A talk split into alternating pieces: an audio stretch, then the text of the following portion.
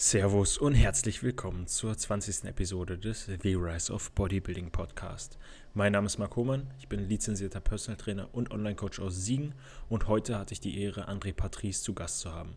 Wir haben darüber gesprochen, welche Folgen Wettkampfdiäten auf die Physis und die Psyche haben können und wie man in, als Coach in den jeweiligen Situationen richtig reagieren sollte. Ich wünsche euch viel Spaß.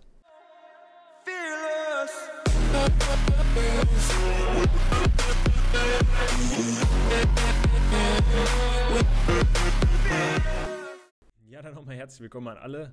Heute haben wir André Patrice zu Gast. Im Intro habe ich euch kurz gesagt, wo es denn drum gehen soll heute. Und zwar Wettkampfdiäten und die Folgen von diesen auf die Physis und die Psyche.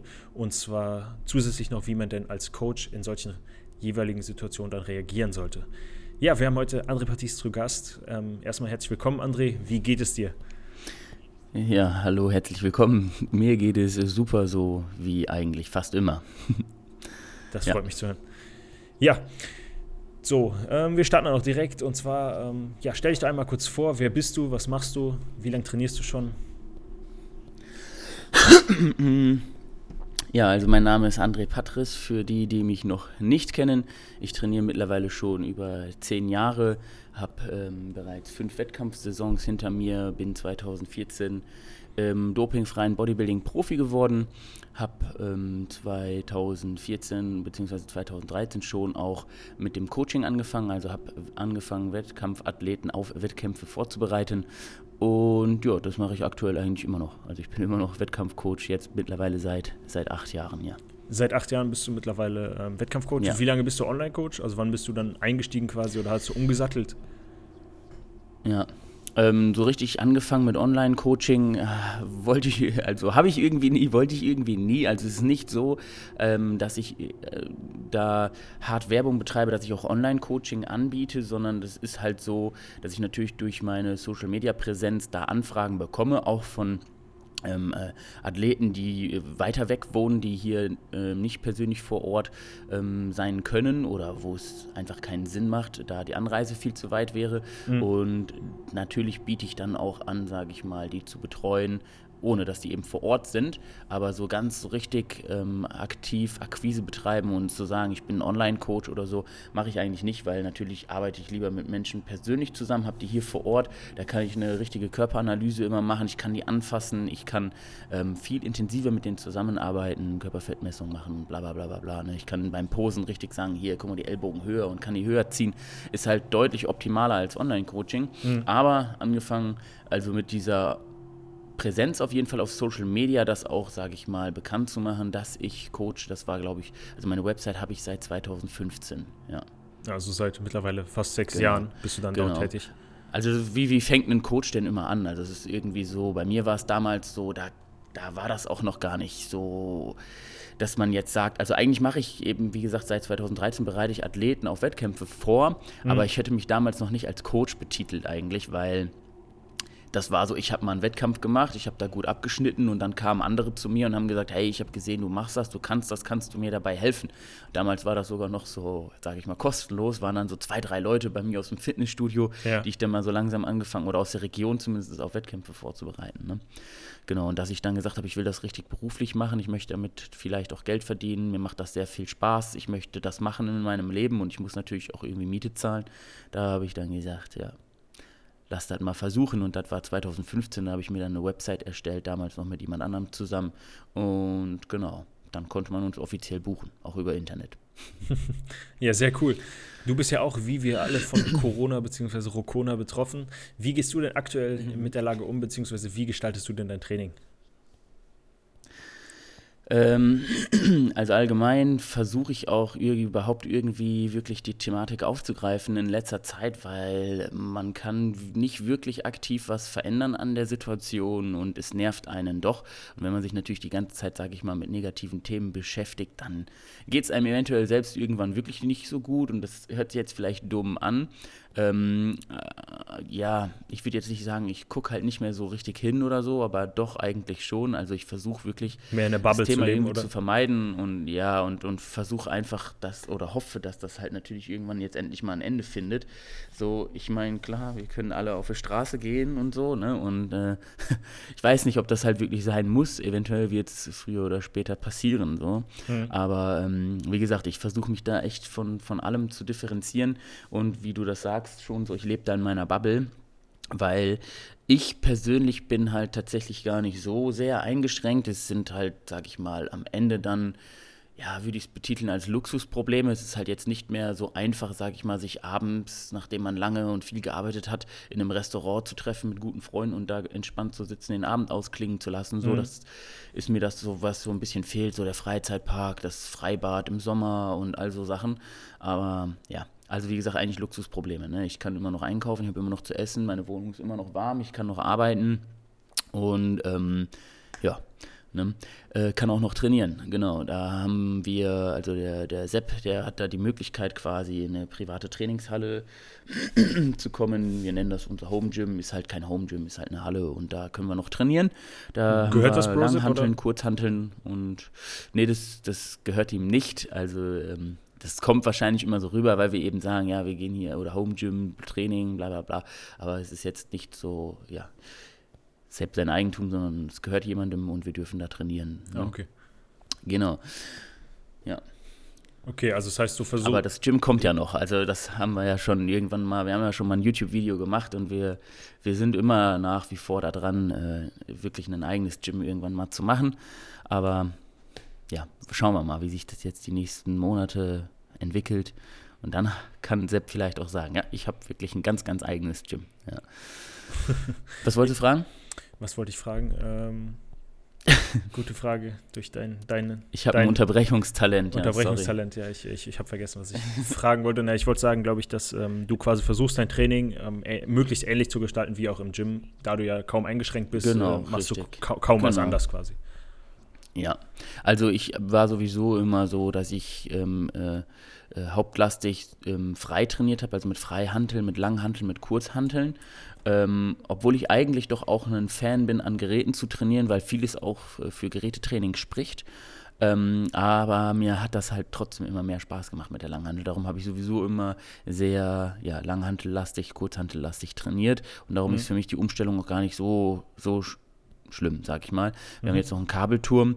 So was schon fehlt, sind so Beinbeuger, Beinstrecker, so. Aber das sind, wie gesagt, auch alles einfach nur Luxusprobleme. Also ich, würd, äh, ich würde sagen, für die Situation jetzt aktuell, da haben wir auf jeden Fall ein Privileg Mhm. und ähm, äh, können vermutlich besser noch trainieren, doch wieder auch als andere. Und ich würde auch sagen, dass ich wirklich äh, im Lockdown jetzt schon gute Gains gemacht habe. Ne? Das letzte halbe Jahr ist schon doch einiges passiert, trotz allem. Ne? Was wiegst du jetzt aktuell? Du bist im Minicut, ne, wenn ich mich nicht täusche. Genau, ich habe jetzt heute Morgen nüchtern 92,2 gewogen. Minicut angefangen habe ich irgendwo knapp mit 94 Kilo, ja. 94. Wie lange wie lang bist du jetzt Ich glaube, es waren sogar Zwei, genau drei Wochen, oder? 94,2. Äh, nee, nee, schon länger, schon die vierte Woche jetzt, glaube ich. Warte mal, ich kann ja hier mal ganz schnell reingucken. Äh, in der vierten Woche bin ich jetzt, genau. Ja. Ja. richtig. Ich bin jetzt gerade in der vierten Woche meines Minicuts, genau, und habe zwei Kilo glatt abgenommen. Also es ist fast nach Plan, ist sogar ein bisschen vor Plan. Ich wollte 0,4 Kilo, 0,44 Kilo, also eigentlich ist es schon gut. Es ist gut. Ich Ja. bin gut im Plan, ja. Ja, Ich wollte auch tatsächlich heute ein neues YouTube-Video abdrehen, äh, sagen hier, wie läuft der Minicut. Mhm. Mal ein Form-Update machen. Ich glaube, die Form ist schon wirklich richtig gut geworden wieder. Ja. Ja, sehr cool. Ja, kommen wir jetzt mal zum eigentlichen Thema nach der kurzen Einleitung und zwar Wettkampfdiät. Ja, vielleicht kannst du den Zuhörern, ich will immer Zuschauern sagen, aber den Zuhörern mal sagen, was denn überhaupt eine Wettkampfdiät ist. Also was, ja, was ist das Ganze denn? Ja, im Endeffekt ist die Wettkampfdiät eine Diät, die zielführend am Ende ja einen, ein, mit einem Wettkampf einhergeht. Ne? Das bedeutet, man bereitet sich auf einen Bodybuilding-Wettkampf vor und für diesen möchte man natürlich möglichst ja, fettfrei sein. Also man möchte einen möglichst niedrigen Körperfettanteil haben und in der Diät geht es halt hauptsächlich darum, die Muskelmasse, die man sich in der, sag ich mal, Off-Season oder, oder ja, in der Muskelaufbauphase aufgebaut hat, zu erhalten und halt den Körperfettanteil aber drastisch zu reduzieren, damit man halt natürlich die Muskeln auch wirklich gut sehen kann. Also im Endeffekt möchte man ja aussehen wie ein Anatomie-Lexikon auf äh, der Bühne, um ja dann wirklich eindrucksvoll seinen Körper, seine Muskeln präsentieren zu können. Ne? Ja, was würdest du sagen, ist der Genau, und darum macht ja. man eine Diät. Ja, was würdest du sagen, ist der Unterschied Mhm, der zu einer Unterschied normalen Diät? einer- der Unterschied zu einer normalen Diät ist natürlich der, dass ähm, es hier jetzt nicht äh, unbedingt darum geht, ähm, sein Wohlbefinden wieder zu, be- zu erlangen. Ne? Also normalerweise machen Menschen ja Diäten, wenn die von Diäten sprechen, Otto Normalverbraucher, wenn der von einer Diät äh, spricht, dann geht es meistens darum, sein Körpergewicht oder seinen Körperfettanteil zu reduzieren, weil er sich unwohl fühlt und weil es eventuell auch ungesund ist schon, weil man halt so viel Gewicht mit sich rumschleppt. Und ähm, ja, der Unterschied ist natürlich, ähm, dass so eine Wettkampfdiät deutlich, deutlich drastischer ist. Ne? Also sie kann natürlich auch ungesund werden, sage ich mal, weil wir brauchen halt ein gewisses Maß an Körperfett eigentlich, um zu leben, um zu überleben. Und so eine Wettkampfdiät ist dann schon nicht mehr eigentlich nur Diäten, sondern halt systematisches Verhungern. Ne? Also man, man, man, man hungert halt richtig eigentlich runter. Also das darf man ruhig so drastisch sagen, weil jeder, der was anderes behauptet, ist ein Lügner. Also es ist schon, eine Wettkampfdiät ist schon ein ganz, ganz großer Unterschied zu einer herkömmlichen Diät. Auch eine Sommerdiät ist damit nicht zu vergleichen. Ne? Wenn einer jetzt sagt, ich mache ein bisschen Kraftsport und ich möchte am Strand am, im Sommer gut aussehen, so 12% Körperfettanteil oder 10% Körperfettanteil, dass man halt meinen Sixpack sieht, so, ähm, da geht es einem wirklich verhältnismäßig noch wunderbar mit 10% Körperfettanteil. Ähm, richtig mies wird es, wenn man halt versucht, sich irgendwo in die Region von 5% Körperfettanteil zu äh, katapultieren und ja. Das ist schon ein großer Unterschied, auf jeden Fall. Also das, das können auch nicht viele und ähm, das, das schaffen auch nicht viele. Also viele wollen es sogar und sind bereit dazu und sind sich auch bewusst, was das für Folgen haben kann, aber sie schaffen es gar nicht. Sie schaffen es mental gar nicht, sie schaffen es körperlich gar nicht. Ne? Also so einen niedrigen Körperfettanteil ähm, ähm, ja, zu erreichen, dass man auch wirklich, sag ich mal, auf der Bühne am Ende eben gut aussieht und erfolgreich so einen Bodybuilding-Wettkampf bestreitet. Ja, das schaffen halt eben nur die allerwenigsten. Ne? Ja, das stimmt. Also man kann quasi sagen, ne, hätt- hätten wir keine Muskeln oder hätte man keine Muskeln während einer Wettkampfdiät, würde man ja aussehen wie jemand, der verhungert wäre, ne? wie du eben schon gesagt hast, da wir uns systematisch Richtig, du würdest verhungern. sogar verhungern tatsächlich. Ja.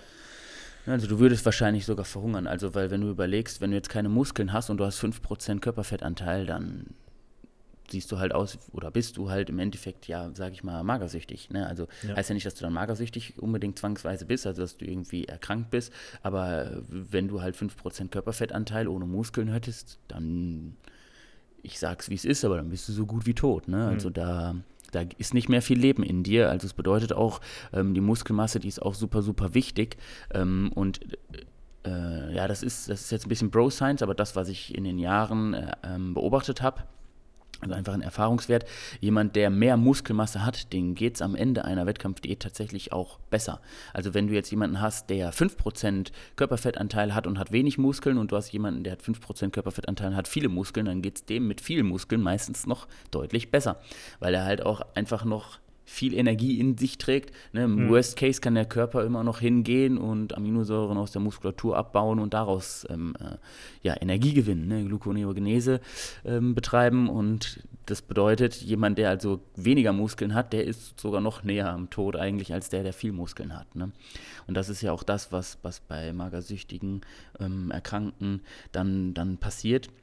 Ähm, wenn die irgendwann keinen Körperfettanteil mehr haben, dann geht der Körper hin und baut Muskeln ab und irgendwann werden eventuell auch Organe angegriffen und zerlegt. Ne? Und dann ist halt natürlich sehr, sehr ungesund und da geht es halt nah dran. Also wie gesagt, wenn wir die Muskelmasse nicht hätten am Ende auf der Bühne, dann wären wir auch nur Haut und Knochen, weil alles andere ist sonst noch Muskeln. Ne? Also wir sind Haut, Knochen, Muskeln. Ja, und das ist auch nicht so gesund. Nee, Ne, da sollte man sich immer bewusst sein.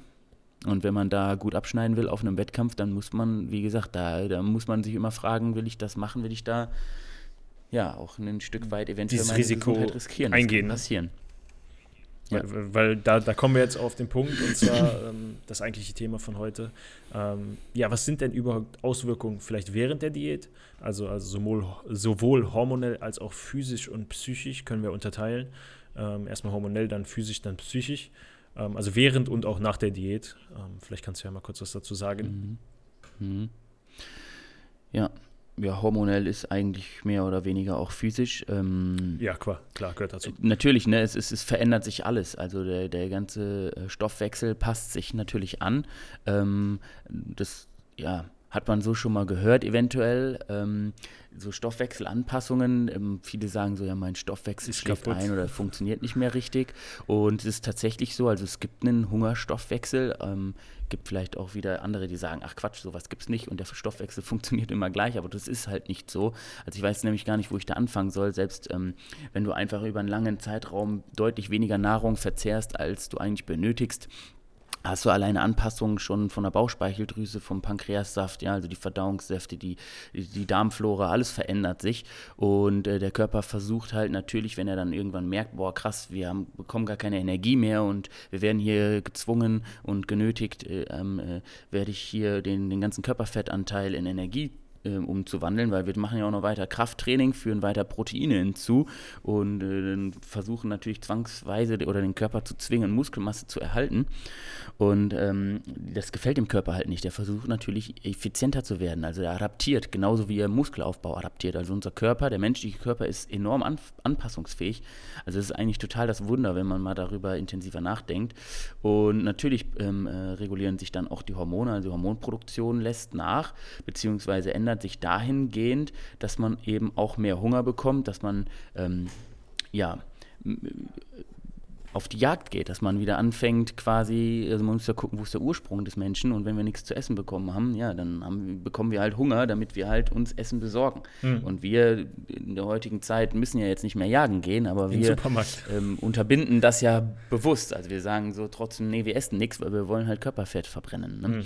Und da kommt es zu sehr, sehr starken Anpassungen hormonell und ich sage auch immer, Hormone bestimmen, wer wir sind. Also wenn du natürlich jetzt starken Hunger bekommst, ja, wenn Leptin und Grelin, die Hunger- und Sättigung Sättigungshormone sich verschieben und deinem Körper signalisieren, Junge, besorg dir was zu essen, ähm, das, das kennt jeder, dann wird man so hangry. Also das bedeutet, dann wird man auch, man wird, man wird ja schneller sauer, ne, schneller böse, man wird schneller aggressiv. Ähm, äh, ne, also so Wettkampfdiäten sind nicht ohne Grund Beziehungskiller. Ne? Das merke allem, ich selber aktuell. Da grade. noch andere Hormone mit im Spiel sind, ja, also wenn, wenn dann noch da natürlich Bodybuilder gibt, die, die da hormonell unterstützen, sage ich mal, das kann richtig nach hinten losgehen. Also da kann man sich wirklich ähm, vom Wesen verändern. Das ist so. Also Hormone bestimmen wirklich, wer wir sind. Ne? Jemand, der, der sehr viel Testosteron in sich trägt, der ist sehr sextriebgesteuert und jemand, der stark diätet und ja keine Nahrungsenergie mehr aufnimmt, gefühlt so, der ja, ist halt sehr hangry. Ne? Das, das ist, ja. Ja, das mit, mit dem Hangry kenne ich auf jeden Fall selber jetzt aktuell aus der Diät, ja. dass ich häufiger, mein Geduldsfaden ziemlich klein ist, dass ich ziemlich schnell auf 180 bin und häufiger aggressiv äh, durch oder schneller, mhm. wie gesagt, aggressiv werde. Äh, das ist auf jeden Fall interessant zu bemerken. Ich glaube aber, diese ganzen Prozesse, die schleichen sich auch so ein bisschen ein, ne? weil ich selber bin jetzt mittlerweile 21 Wochen auf Wettkampfdiät, das weißt du ja als mein Coach. Und ja, ähm, ja. ja ist, das schleicht sich so ein und du, du gewöhnst dich halt ziemlich schnell dran oder weil es ja Woche für Woche irgendwie passiert, merkst du vielleicht das selber gar nicht so, dass du dich änderst oder dass irgendwas sich verändert. Das merken mhm. meist dann die, die Menschen in dem Umfeld, ne? weil wir selber ja immer in dieser Bubble leben. Ja. ja. Ja. ja, aber wenn man sich, wenn man sich dessen bewusst ist und bewusst wird, also wenn man, sag ich mal, da ein bisschen Erfahrung hat oder auch einen Coach hat, der einem vielleicht darüber informiert und sagt so, hey, guck mal, ne, kann sein, dass du ein bisschen scheiße wirst in nächster Zeit. Ne? Das ist auch irgendwie so, versucht das vielleicht mal so zu kontrollieren, dich da selber zu reflektieren, auch dein Verhalten und so. Dann kann man schon gut damit umgehen. Also ich meine, in meiner ersten und auch eventuell in der zweiten Wettkampfdiät, ähm, da, da, ja, da war ich mir dessen auch noch nicht bewusst so. Ne? Das kommt natürlich mit der Zeit. Man lernt ja immer mehr dazu mhm. und irgendwann lernt man auch oder möchte man auch ähm, sich selbst persönlich weiterentwickeln und das gehört natürlich mit dazu. Ne? Dass man dann auch sagt, okay, gut, ich bin jetzt hier ähm, äh, auf wettkampf.de und gerade bin ich sehr hungrig und mir geht es eigentlich ziemlich mies. Und wenn einem dann die Freundin, sage ich mal, äh, vermeintlich auf den Geist geht, obwohl sie es eigentlich gar nicht tut, aber man nimmt das dann natürlich so wahr, ähm, muss man natürlich überlegen, wie reagiere ich hier jetzt? Und ich sage mal, wenn man schon reagiert hat, ähm, unpassend eventuell, dann ist, kann man sich ja immer noch entschuldigen und immer noch sagen, so, hey, so, sorry, ne, äh, tut mir leid, ich bin gerade hier auf Wettkampfdiät und scheiße, so, ne, tut mir leid, ist jetzt gerade so passiert passiert und das passiert. Also das passiert jedem. Jeder, der mal wirklich in einem niedrigen Körperfettanteil ähm, äh, war, der weiß, wovon ich hier rede. Vor allem Lethargie finde ich noch viel schlimmer. Also man wird wirklich lethargisch, man hört Dinge einfach weg, so, das ist total krass. Man, also man lebt da wirklich so in, ähm, Tunnel, in ne? seiner eigenen Welt irgendwann am Ende. Ja. Also wenn man wirklich einen super niedrigen Körperfettanteil hat, also ich bin immer so komplett verpeilt, so als wenn ich total high wäre quasi so. Das ist schon crazy. Okay. Ja bin ich auch mal gespannt, ob ja. ich da in die Nähe komme, ob ich irgendwas dergleichen ähm, bemerke. Ähm, würdest du denn generell sagen, dass es irgendwelche Do's und Don'ts gibt während einer Wettkampfdiät, beispielsweise vielleicht eher so als Don't oder als, als eine, eine Sache, die man nicht machen sollte? Entwässern ist ja mittlerweile äh, um, äh, umstritten, also es wird ja meistens nicht mehr gemacht und ähm, mhm. ja, vielleicht eine kurze also Diätdauer vermeiden etc. Genau, richtig. Ne? Also es wäre schon sinnvoll, ähm, eine Diät gut zu planen. Also das ist auf jeden Fall ein, ein Do, was man auf jeden Fall tun sollte, sich genug Zeit nehmen und die Diät gut planen und wirklich überlegen, okay, ähm, Erhaltungskalorien ermitteln im besten Fall, also nicht nur in der Theorie einfach durchrechnen, mhm. ähm, wie viel Kalorien brauche ich gerade, um weder zuzunehmen noch abzunehmen, so und sich auch bewusst sein, dass sich auch die Erhaltungskalorien anpassen können und äh, damit auch immer wieder neu rechnen, also auch eine Datenerfassung führen zum Beispiel, also wirklich festhalten, halten, über welchen Zeitraum habe ich wie viel gegessen, wie hat sich mein Gewicht verändert, wie hat sich meine Aktivität verändert, verändert sich meine Aktivität, halte ich alle Faktoren möglichst gleich, wie ist das mit dem Schlaf.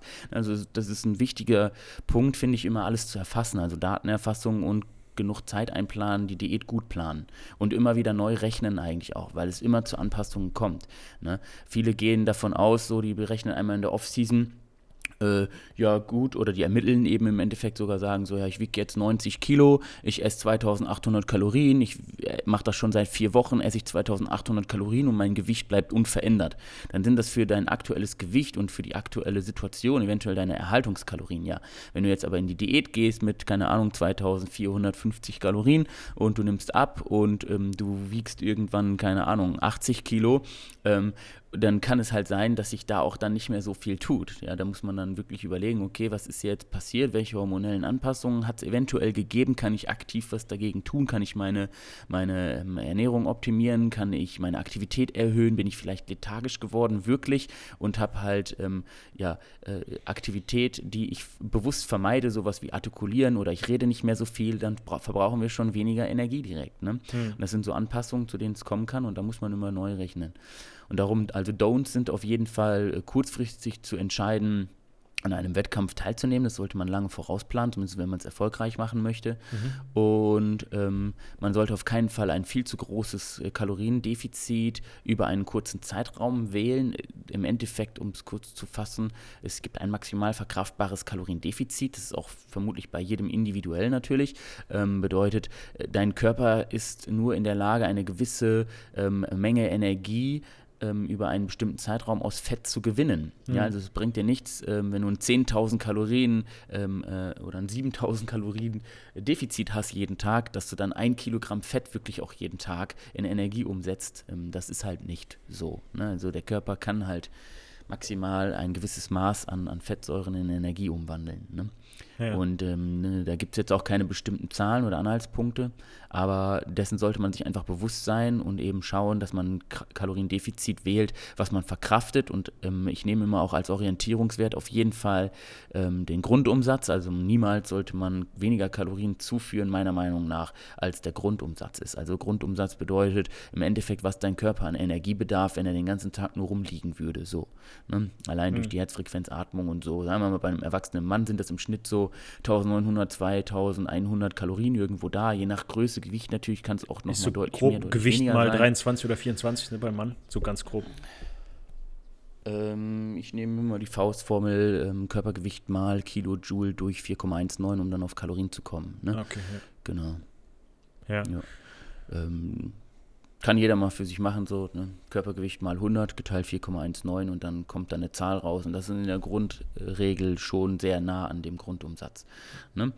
Und natürlich bei Frauen deutlich geringer, also oder bei Frauen kann das auch schon mal nur 1400 Kalorien sein oder es kommt natürlich immer auf Größe und Gewicht auch an vor allem. Ne? Und ähm, geht ja auch nur um den Grundumsatz, also da spielt auch erstmal die Aktivität so in äh, dem Maße keine äh, große Rolle. Natürlich eine große Rolle spielt auch der Körperfettanteil, eigentlich um den Grundumsatz äh, zu bestimmen, andere Faktoren auch das Alter etc. Mhm. Aber so grundsätzlich so würde ich immer gucken, wo ungefähr in der Theorie äh, mal mit der Faustformel eben durchrechnen, wo sind meine, wo ist mein Grundumsatz und dass man auf jeden Fall da schon ein bisschen was von fern bleibt halt. Ne? Wären bei mir 1800, also, habe ich gerade mal ausgerechnet. Ja, ja. So, und das ist halt was, wovon du auf jeden Fall fernbleiben solltest. Ne? Also zum Beispiel in dem Fall würde ich dir dann auf keinen Fall empfehlen, unter 2000 Kalorien zu gehen. Ne? Hm. Ja. Also, ja. ich, also ich kenne noch diese Formel mit 24, wenn ja. ich das mal ausgerechnet habe, gerade da kam irgendwie 2150 heraus. Ich denke mal, irgendwo dazwischen ja. wird es dann liegen. Ne? Der genaue, genau. den wird man eh nicht bestimmen können, ne, zu 100 Prozent, aber irgendwo so in die Richtung. Den, den kann man schon bestimmen, aber das ist sehr, sehr aufwendig, aufwendig. und sehr kostenspielig. Ja, das können wir vielleicht noch mit einem Dexter scannen, wenn du genau weißt, wie viel Körperfett etc. Und das dann ja, du kommst dann, würdest dann in, in, in, einen geschlossenen Raum kommen, wo man dann ermitteln würde, ähm, ja, wie viel, wie viel CO2, wie viel Sauerstoff du ausatmest und so. Und da kann man dann ganz genau bestimmen, wie viel Energie du verbraucht hast. Ne, da gibt es so wirklich so wissenschaftliche Zentr äh, Zentren, wo das dann ganz genau bestimmt werden kann, wie man überhaupt ja auf diese Werte gekommen ist. Also mhm. so ist man ja darauf dann gekommen. Ne? Bedeutet, wenn wir ein gewisses Maß an, an Energie umsetzen, dann atmen wir bestimmte ähm, End, Endprodukte, Stoffwechselendprodukte aus und äh, daran kann man dann wirklich bestimmen, wie viel Energie wurde umgesetzt. Ja. Ja. Aber das ähm, ja, macht man für wissenschaftliche Studien und so gibt es da solche Zentren, ne, Ärztezentren oder Kammern und ja, da kann man das dann machen, machen lassen, so, aber. Ist dann der, gesagt, der New Science, Science, Science-Based uh, Way. Ja in jeder Wettkampfdiät, äh, ja. jede Woche so ein Test. Nicht Spaß. ja, jetzt haben wir so besprochen. Ja, können wir machen, ne? Könnte man machen, ne? wenn das Geld da ist und die Möglichkeit. 24 Stunden da rein und dann weißt du, was dein Grundumsatz so in etwa ist. Ne? Ja. Du könntest sogar 24 Stunden da drin sein, richtig aktiv Sport machen und alles und so, dann wüsstest du halt sogar tatsächlich ziemlich sicher, was äh, ja wirklich dein, dein Kalorienverbrauch ist. Ne? Also das wäre schon sehr, sehr genau. Ne? Mhm.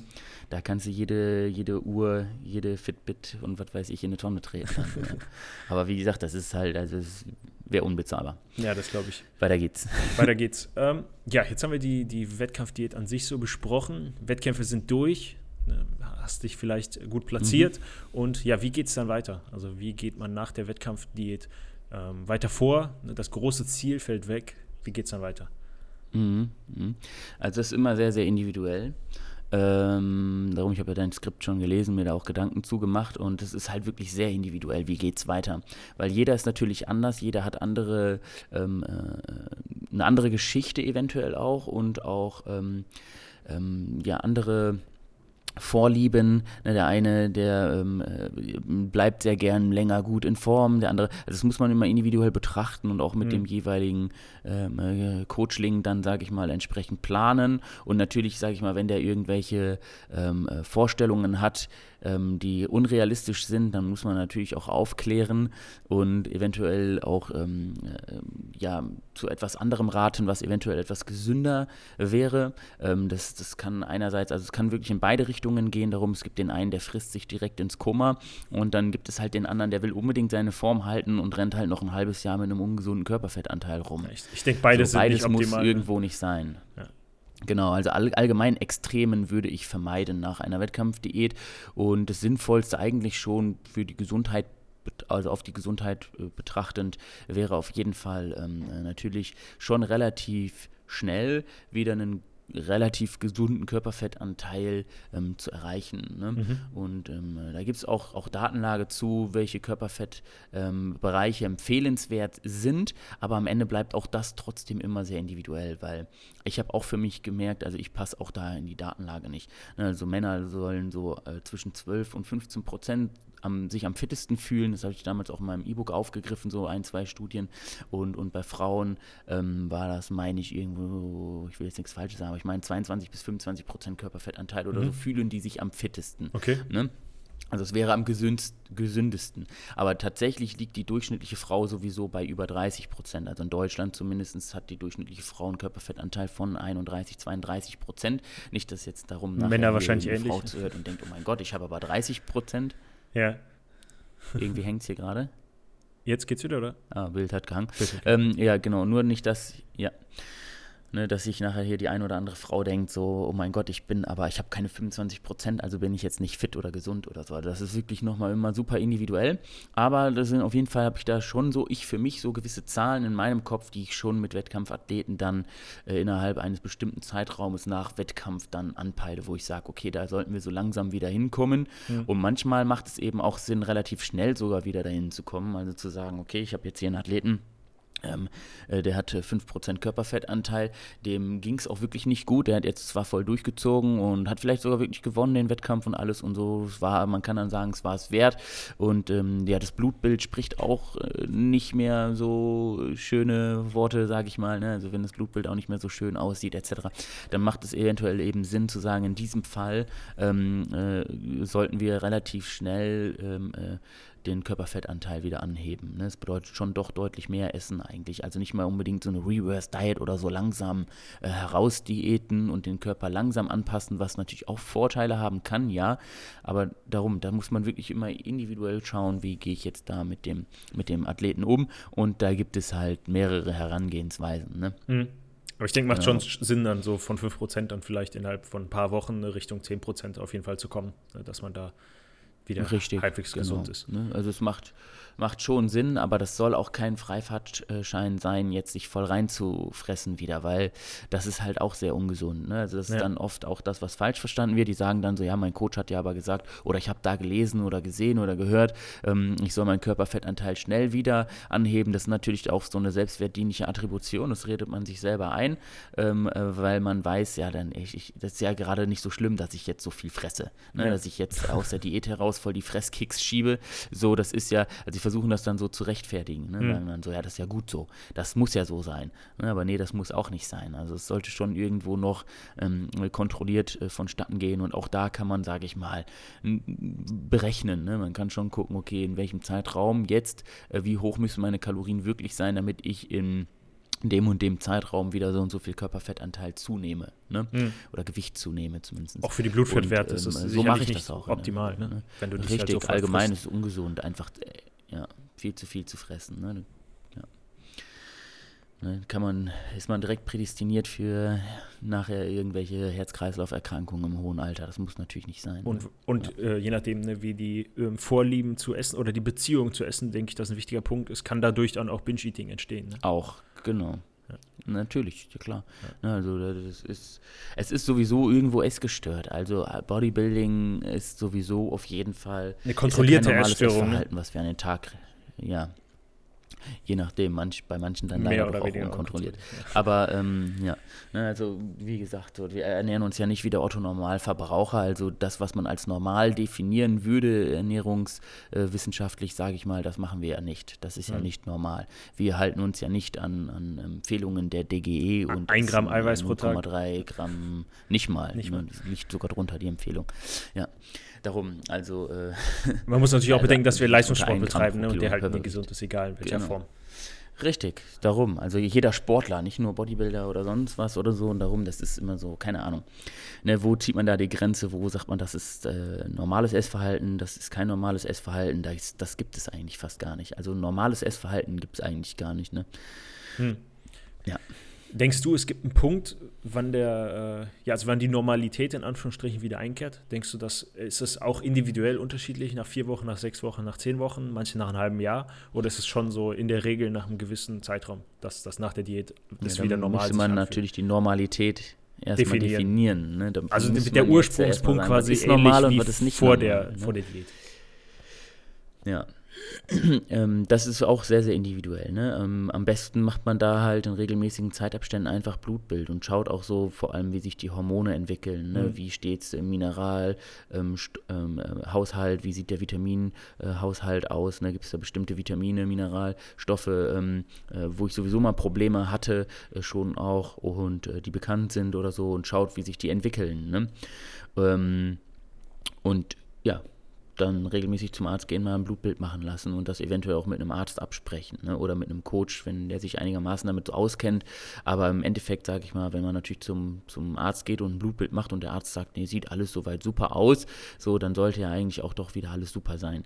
Mhm. Aber wenn man halt ähm, wirklich mal ähm, am Ende einer Wettkampfdiät zum Arzt geht und Blut abnehmen lässt und auch den Hormonstatus bestimmen lässt und eventuell ein paar Vitamine, Mineralstoffe noch zusätzlich mit reinnimmt, dann wird man eigentlich schon sehen, dass nicht alles so optimal ist. Also, hm. ne?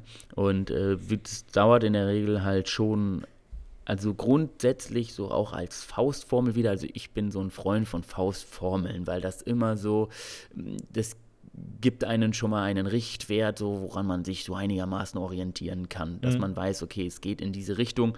Und in der Regel braucht man ähm, äh, schon äh, so lange sich von einer Wettkampfdiät zu erholen, wie die Wettkampfdiät selbst gedauert hat. Aber wie gesagt, das ist wieder nur eine Faustformel, denn wenn du jetzt einen Athleten hast, der einfach sehr hohen Körperfettanteil hatte, auch lange diätet hat, eventuell nicht mal in einen so niedrigen Körperfettanteil äh, gekommen ist, ne? also wenn er jetzt keine 5% hatte, sondern eher so 7 oder 8%, ne? so wie es zum Beispiel eben bei Classic Physikathleten der ja. Fall ist, äh, die erholen sich natürlich deutlich schneller. Ne? Also die ja. erholen sich wirklich deutlich schneller, also alleine zwischen 5 und 8%, also alleine der Weg runter von 8% auf 5%, ähm, der, der ist sehr mühselig und der fordert richtig viel. Ja? Also ja. das bedeutet, da ist nochmal, das ist schon wirklich nochmal ein großer Unterschied. Ja. Ähm, und äh, da auch wieder rauszukommen, braucht auch sehr lange Zeit. Und einer, der schon sowieso auf 8% dann ist oder 7% ist am Ende der Wettkampfdiät, der trotzdem super aussieht, aber ähm, der, der braucht halt vielleicht die Hälfte der hm. Zeit, um äh, sich wieder wohlzufühlen. Obwohl vielleicht sogar beide zum gleichen Zeitraum wieder auf 12 Prozent kommen. Ja, also bei dem 5 Prozent ähm, Körperfettanteil Athleten sagt man, ähm, äh, man fährt ein höheres Kalorienplus, damit der halt ähm, innerhalb von, keine Ahnung, acht Wochen, äh, 14 Wochen, 16 Wochen wieder auf äh, 10 bis 12 Prozent Körperfettanteil kommt. Und bei dem Classic Physik-Athleten, der 7 Prozent hatte, macht man das Gleiche. Also man fährt nicht ein ganz so hohes Kalorienplus wieder, aber der kommt auch innerhalb von 12, 14, 16 Wochen auf äh, 10 Prozent. Und dann sind ja beide zum gleichen Zeitpunkt wieder auf, auf 10 Prozent. Ja. Und äh, es kann aber sein, dass der, der mit dem niedriger, äh, niedrigeren Körperfettanteil zu Wettkampfzeiten sich trotzdem noch deutlich schlechter fühlt. Also der sich trotzdem die Hormone und so noch nicht so wieder regeneriert haben. Hm. Ne? Und äh, ja, das muss man sich einfach bedenken, man muss sich dessen bewusst sein, man sollte das auf jeden Fall kontrollieren und auch erfassen. Also da auch wieder die Daten erfassen, halt auch mit dem Gemütszustand, wie geht es mir, wie geht es mir heute, wie ging es mir letzte Woche, wie ging es mir vor einem Monat. Ne? Und ähm, im Endeffekt, ja, man sollte sich immer bewusst sein, was man da tut, bevor man halt in so eine Wettkampfdiät startet und die auch wirklich durchzieht. Ne? Mhm. Ja, also genau. man soll die richtige Einstellung oder auch richtige Erwartung beziehungsweise ähm, wissen, wie du schon sagtest, worauf man sich einlässt, dass es halt was etwas ist, was an einem mhm. gewissen Punkt nicht mehr gesund ist und dass es halt wirklich dann nur noch darum geht, optisch schön dazustehen, aber es halt auch vielleicht für die Psyche nicht gerade gut ist und auch hormonell beziehungsweise physisch nicht optimal ist für den Körper. Genau, ja. richtig. Da habe ich in eben für immer fit auch einen richtig schönen, äh, ein schönes, ja, einen schönen Satz geschrieben, sage ich mal. Ich weiß ihn jetzt leider gerade nicht mehr auswendig, aber der sagt quasi so viel wie, ähm, der optisch äh, fitteste ist nicht unbedingt immer der fitteste. Ne? Also nur weil einer super, super krass oder fit und muskulös aussieht ähm, und der, sage ich mal, gesund aussieht, heißt es nicht, dass er auch wirklich gesund ist. Mhm. Ne? Weil psychische Gesundheit, die siehst du ja nicht. Ne? Es kann jemand lächeln und Richtig, im, genau, im Kopf ne? trotzdem genau. ziemlich traurig sein so. und sonst was. Ja, das stimmt auf jeden genau. Fall. Und auch innen drin. Ne? Also man sieht dann oft fit aus, aber es kann halt trotzdem Organe sein, dass hormonell äh, da was, genau, ne? gar, nicht, gar nicht so fit ist. Ne? Mhm. Bei mir zum Beispiel. Ne? Ich sehe ja auch immer eigentlich super fit aus, so würde ich mal behaupten. Ne? Also ich sehe schon, schon gesund aus oder so, aber eventuell bin ich es ja gar nicht. Ne? Mhm. So darum. Ja. Ja, jetzt kommen wir auch zum, genau. zum, zum, großen letzten Punkt und zwar Empathie während und nach der Wettkampfdiät. Was ist deiner Meinung nach wichtig? Wie sollte man in den jeweiligen Zeitpunkten der Diät als Coach reagieren? Sollte man eher sehr empathisch sein und mitfühlend oder doch eher hart und objektiv? Wie siehst du das? Du machst jetzt genau das, was ich dir sage. genau das. Sonst gibt es auch die Nein. Schniss. Ähm, ich, ich, ich, ich kann ja da nur in meinem Fall sprechen. Ne? Und da ist wichtig, dass jeder Athlet für sich den richtigen Coach, äh, Coach findet. Mhm. Ähm, äh, weil es gibt Athleten, die wollen das. Die sagen so, ich mache genau das, was du mir sagst. Du brauchst es auch gar nicht argumentieren. Sag, ich vertraue dir, sag mir einfach nur, was ich machen soll und ich mache das. Ja, die wollen auch einfach nur funktionieren wie eine Maschine. Und darum muss man halt im Endeffekt, also eventuell erstmal seinen richtigen Coach finden oder auch wenn man merkt, so ein Athlet, der hat da ganz andere Ansichten als man selbst als Coach, äh, muss man eventuell aufklären vielleicht oder auch sagen so, hey, guck mal, so funktioniert das nicht, meine Ansichten sind andere so, ne? Weil manchmal kann man die auch nicht überzeugen, ja. Mhm. Also es gibt Athleten, ähm, die, die wollen sich einfach nicht überzeugen lassen, zum Beispiel. Ähm, und äh, dann muss man sich natürlich einen anderen Coach suchen, beziehungsweise man nimmt dann den Athleten auch nicht an. Also das hat es in meinem Fall auch schon mal gegeben. So, und dann muss man am Ende wirklich jeden individuell betrachten. Also man muss trotzdem gucken. Ne? Manche wollen es wirklich so, die sagen so, ich mache genau das, was du, was du sagst. Und andere, die machen auch das, was ich sage, aber die wollen trotzdem natürlich immer eine ausführliche Argumentation dann dazu. Also warum, wieso, weshalb mache ich das denn jetzt? Warum muss ich das denn jetzt machen, André? Warum soll ich dies denn jetzt machen, André? Äh, kann ich statt Haferflocken auch Dinkelflocken essen, André? Ne? So, so Sachen, die kommen natürlich. Und ähm, da muss man immer individuell betrachten. Und es gibt dann den einen oder anderen, wo ich dann auch schon mal gesagt habe, guck mal, Junge, mach jetzt das, was ich dir sage. Ne? Aber das passiert halt in den Fällen, wo nicht gemacht wird, was ich auch sage, weil ich argumentiere dann und trotzdem wird nicht gemacht, was ich sage und das ist ja dann nicht zielführend. Also ich mache mir ja schon Gedanken so, warum, wieso, weshalb ähm, passe ich jetzt deine Kalorien, deine Makronährstoffe, deine Aktivität an, warum ändern wir jetzt deinen Trainingsplan, so, ja, da, da mache ich mir ja Gedanken zu. Und da ist auch der nächste Punkt so, äh, viele wollen auch immer alles äh, geändert haben, ne? alle meinen, die brauchen dann alle drei Wochen einen neuen Ernährungsplan oder einen neuen Trainingsplan oder so und verstehen auch nicht, dass Kontinuität oftmals der Schlüssel zum Erfolg ist. Also über langen Zeitraum eventuell auch mal das Gleiche zu machen, was halt gut funktioniert. Ne? Mhm. Don't change a running system. Und da muss man immer gucken, so wie viel Empathie bringt man mit und, und wie objektiv bleibt man doch. Ne? Mhm. Ne? Weil ähm, das können ja so viele Fallbeispiele beschreiben, ja. Ne, ich, ich selber auch, bin auch ein gutes Fälle, Beispiel, denke ich. Ne? Wir sind jetzt mittlerweile auch schon über zwei Jahre, arbeiten wir zusammen, ne? zwei Jahre und ein Monat oder so, ja. glaube ich. Und äh, ja, bei mir hat es ja auch lange gedauert, bis ich wirklich äh, zu 100 Prozent das gemacht habe, was du mir gesagt hast. Ich habe ähm, vieles ja. schon von Anfang an gemacht, aber manche, manche Sachen, die haben einfach durch, ja, ich musste es durch, durch die harten Schläge immer wieder, wenn ich nicht das erreicht hatte, was wir besprochen hatten, äh, erfahren.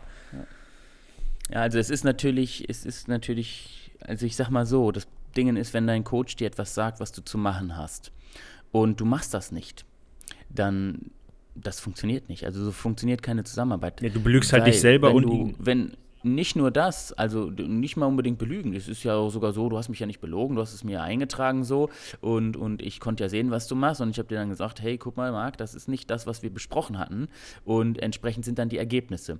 Und dann kannst, kannst, kann man halt auch als Athlet, also man tut sich selbst keinen Gefallen, weil dann kann man auch nicht sagen, okay, was mein Coach da mir aufgegeben hat, ist Bullshit, ähm, äh, sondern man hat ja gar nicht gemacht ja nicht genau das gemacht. Man kann es nicht analysieren, genau. Man kann gar nicht sagen, okay, was hat jetzt funktioniert, was nicht. Wenn der Coach ja besagt, mach das so und du machst das so vier Wochen, acht Wochen und es funktioniert nicht, und der Coach sagt trotzdem, macht trotzdem so weiter, dann ist natürlich die Frage irgendwann so, okay, wie kompetent ist der Coach, den ich da habe? Und äh, weil das, ich mache ja genau das, was er sagt und das ist nicht zielführend. Mhm. Ähm, und dann, dann, dann kann man auch sagen, hey, guck mal, ich mache genau das, was du sagst und es ist nicht zielführend. Wenn man jetzt aber dann nicht genau das macht die ganze Zeit und es funktioniert nicht, dann kann auch der Coach gar nicht wissen, warum funktioniert. Also verstehst du, der Coach wird dann natürlich sagen, guck mal, hättest du gemacht das, was ich dir gesagt habe, dann hätte es funktioniert, weil er natürlich davon überzeugt ist und die Wahrscheinlichkeit ist auch sehr groß. Ne? Und wenn man das nicht macht, dann funktioniert es nicht. Und da muss man dann, das sind dann Momente, wo dann auch mal so ein bisschen Empathie irgendwann verloren geht, wo man dann auch sagt, Junge, sieh zu, dass du deinen Scheiß zusammenbekommst, mach jetzt genau das, was ich dir sage. Ne? So, das passiert natürlich auch schon mal.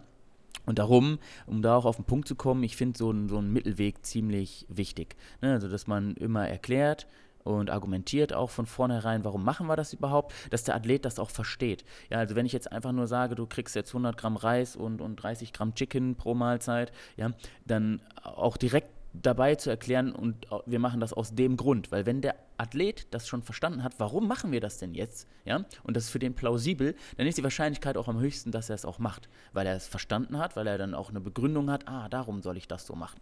Und es gibt natürlich die, die, wie gesagt, blind vertrauen und einfach sagen, so, sag mir, was ich machen soll und ich mache. Ne? Und da muss man immer gucken, da muss man jeden auch individuell behandeln und Empathie ist natürlich trotzdem auch sehr wichtig. Also jeder gute Wettkampfcoach hat natürlich auch selbst eventuell schon mehrere Wettkämpfe hinter sich und weiß, wovon er spricht. und kann sich dann natürlich auch in den Athleten gut hineinfühlen, auch in der Situation am Ende eines Wettkampfes. Ja, der kann nachvollziehen, warum der Athlet jetzt nicht mehr so aufmerksam zuhören kann, ja, warum der vielleicht bestimmte Dinge nicht mehr so gut geschissen bekommt und so. Man kann es dann nachempfinden. Ne? Hm. Ja.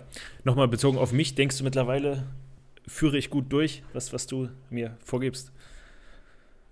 Ja, so jetzt vor allem in der Diät, ne, vor allem so mit der Diät fortschreiten, wurde es ja wirklich immer deutlich besser. Ne? Aktuell ist es ja, machst du ja genau das, was ich dir sage. Ne? Ja. ja. und du bringst ja auch ja. gute Einwände. Also es ist ja, ja, auch, ist ja auch so, dass das, ähm, und das ist ja auch wichtig, ne? also es ist ja auch immer nicht nur nur der Coach arbeitet für sich und der Athlet arbeitet dann das, was der Coach sagt, sondern das ist ja so eine Zusammenarbeit. Also es ist auch wichtig ähm, zu kommunizieren mit seinem Coach als Athlet, so hey, guck mal, so ist die aktuelle Situation, mir geht's so, mir geht's so, die Form verändert sich so.